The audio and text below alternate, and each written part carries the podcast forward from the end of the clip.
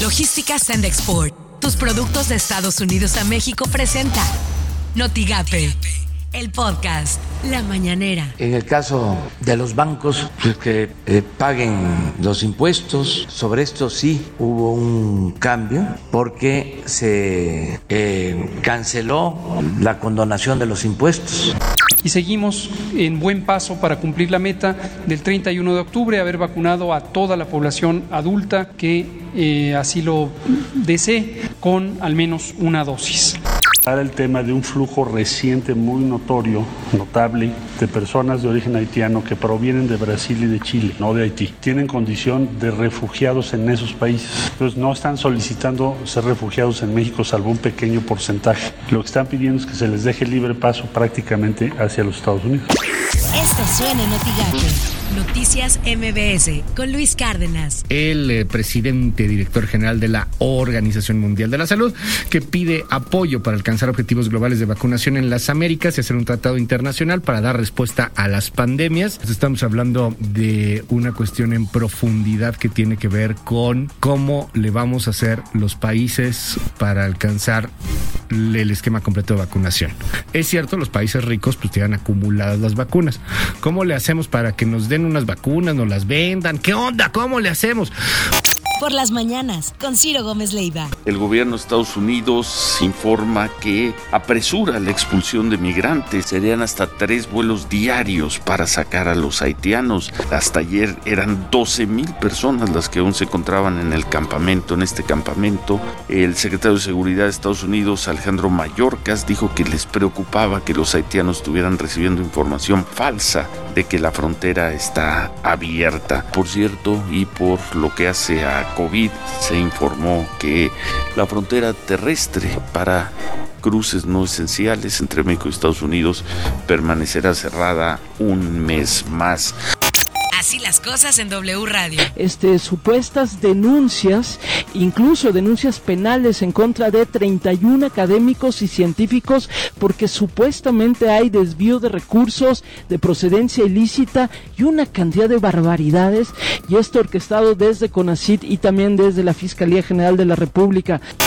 Imagen informativa con Pascal Beltrán del Río. La administración del presidente de Estados Unidos, Joe Biden, aumentará hasta en 125 mil la cuota de refugiados para el año fiscal 2022. Ned Price, portavoz del Departamento de Estado, reveló que junto al Departamento de Seguridad Nacional y el de Salud y Servicios Humanos, se envió al Congreso la propuesta de Biden de duplicar las admisiones de refugiados para pasar de 65 mil a 125 mil a fin de abordar las necesidades generadas por las crisis humanitarias.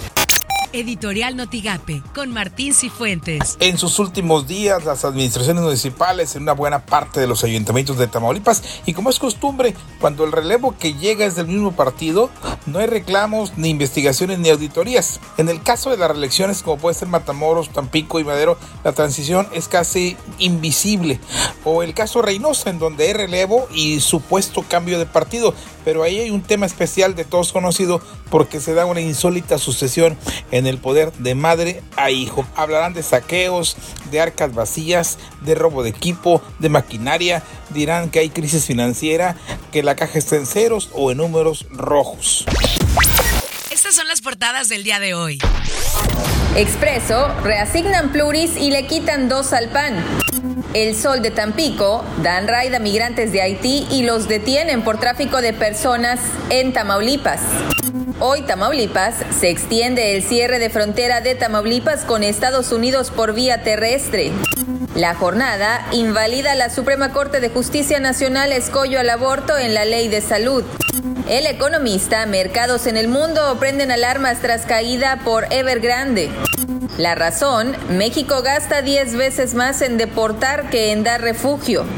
Notigape, 26 ayuntamientos avalan reforma para dar seguridad a gobernador y exfuncionarios, afirmó Alfredo Banzini, diputado del PAN. es la primera vez en la historia de Tamaulipas que los municipios tienen voz y voto a la hora de aprobar una reforma constitucional de nuestro Estado. Lo que tienes que saber de Twitter. Arroba Samuel-Garcías Gracias al esfuerzo de la iniciativa privada, las ciudades fronterizas y este gobierno entrante logramos dar un paso más en la lucha contra el COVID-19. Buscamos vacunar diariamente a 1.200 menores. Arroba Meteorotams. Primer frente frío de la temporada cruzará el centro de Tamaulipas en transcurso del mediodía de hoy. Habrá cambios temporales como tormentas y chubascos. Refrescamiento en temperaturas mínimas el jueves y viernes. Arroba contra réplica. Estados Unidos extendió las restricciones en sus fronteras terrestres con México y Canadá hasta el próximo 21 de octubre. Logística Sand Export, tus productos de Estados Unidos a México presentó Notigate, el podcast.